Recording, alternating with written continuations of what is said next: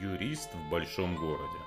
Здравствуйте, меня зовут Сергей Пирогов, и вы слушаете мой подкаст «Юрист в большом городе». Это подкаст для тех, кто хочет знать свои права, быть юридически грамотным, законно вести свою деятельность и не быть обманутым. О чем же рассказать в первом выпуске Нового года? Конечно же, о новых изменениях, которые вступают в силу с 1 января 2022 года. Уж так повелось, что все самые значимые для бизнеса и людей изменения вступают в силу именно с 1 января. Ну что ж, давайте о них и поговорим. Первое изменение, о котором я хочу сказать, это новая система система налогообложения, которая будет предусмотрена для малого бизнеса. Пока это эксперимент, в котором будут участвовать Москва, Московская область, Калужская область, а также Республика Татарстан. Сейчас обсуждается изменение количества регионов и вполне возможно, что их станет больше. Эксперимент начнется с 1 июля 2022 года и будет продолжаться аж до 31 декабря 2027 года. Прям пятилетка. И суть этого нового налогового режима заключается в следующем. Прямо из самого названия следует, что это будет онлайн-режим, автоматизированная, упрощенная система налогообложения. Налог будет платиться только один, упрощенный, налоговым периодом будет календарный месяц, налог будет исчислять сама налоговая по данным контрольно-кассовой техники и банков о безналичных расчетах. До 15 числа каждого месяца налоговая рассчитает налог, а заплатить его нужно будет не позднее 25 числа. За все удобства, а что именно, не будет никакого больше налога и никаких страховых взносов и прочих платежей, платежей будет выше и сама ставка налога. Для объекта налогообложения доходы она составит 8%, для объекта налогообложения доходы минус расходы она составит 20%. Причем будет предусмотрен также и минимальный налог в размере 3%, который будет уплачиваться даже если вами был получен убыток. При этом расходы в виде наличных платежей приниматься к учету не будет. Будут учитываться только расходы, которые были произведены в безналичной форме. Такая система налогообложения будет доступна для компаний, у которых годовой оборот будет не более 60 миллионов рублей, в штате будет состоять не более 5 сотрудников, а основные средства будут составлять не более 150 миллионов рублей. Второе изменение касается также преимущественно малого бизнеса, а именно порядка выдачи электронно-цифровой подписи. Частично эти изменения вступили в силу с 1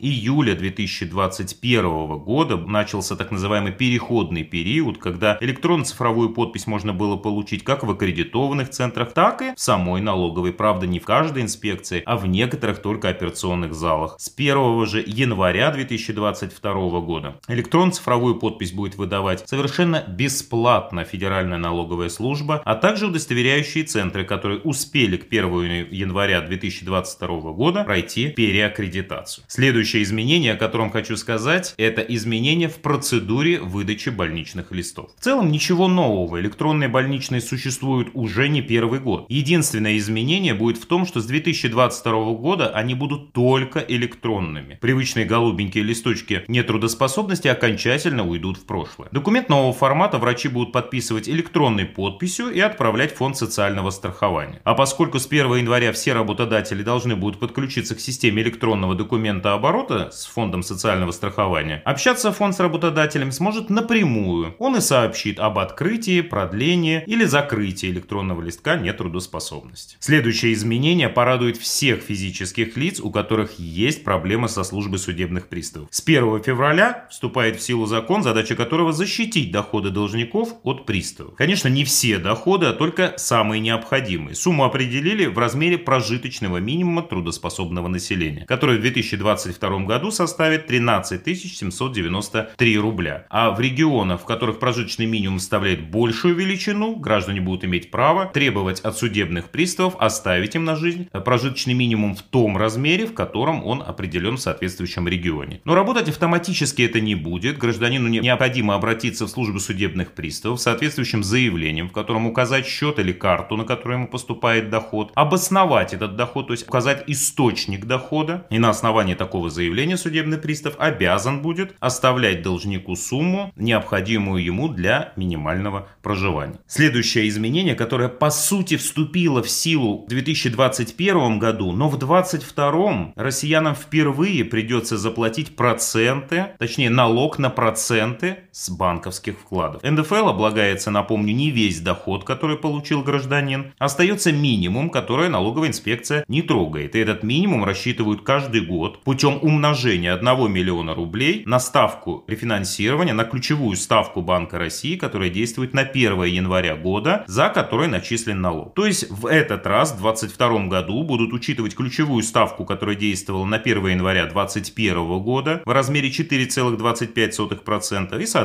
налог нужно будет заплатить тем, чьи доходы от вкладов составили более чем 42 500 рублей. Следующее изменение порадует всех автомобилистов, потому что с 1 января 2022 года автомобилистам и мотоциклистам больше не нужно будет проходить обязательный техосмотр и получать диагностическую карту только для того, чтобы оформить ОСАГО и выехать на дорогу. Обязательным техосмотр останется только в том случае, если транспортное средство старше 4 лет, и его нужно поставить на учет или зарегистрировать смену владельца. Кроме того, процедура останется обязательной при изменении конструкции или замене основных агрегатов. Также техосмотр останется обязательным для такси, автобусов, грузовиков, в общем, транспортных средств, которые занимаются перевозкой пассажиров. Вот это, наверное, основные изменения. Ах, да, скажу еще об одном очень важном для тех, кто придерживается здорового образа жизни. С 2022 года, а если строго говорить, то закон вступил в силу с 1 августа 2021 года, но действовать он начинает только с 2022 года, а именно закон, который предоставляет право на получение налогового вычета за спортивные и оздоровительные услуги. Сам вычет можно будет получить только в 2023 году, но чеки и договоры можно будет начать собирать уже в 2022.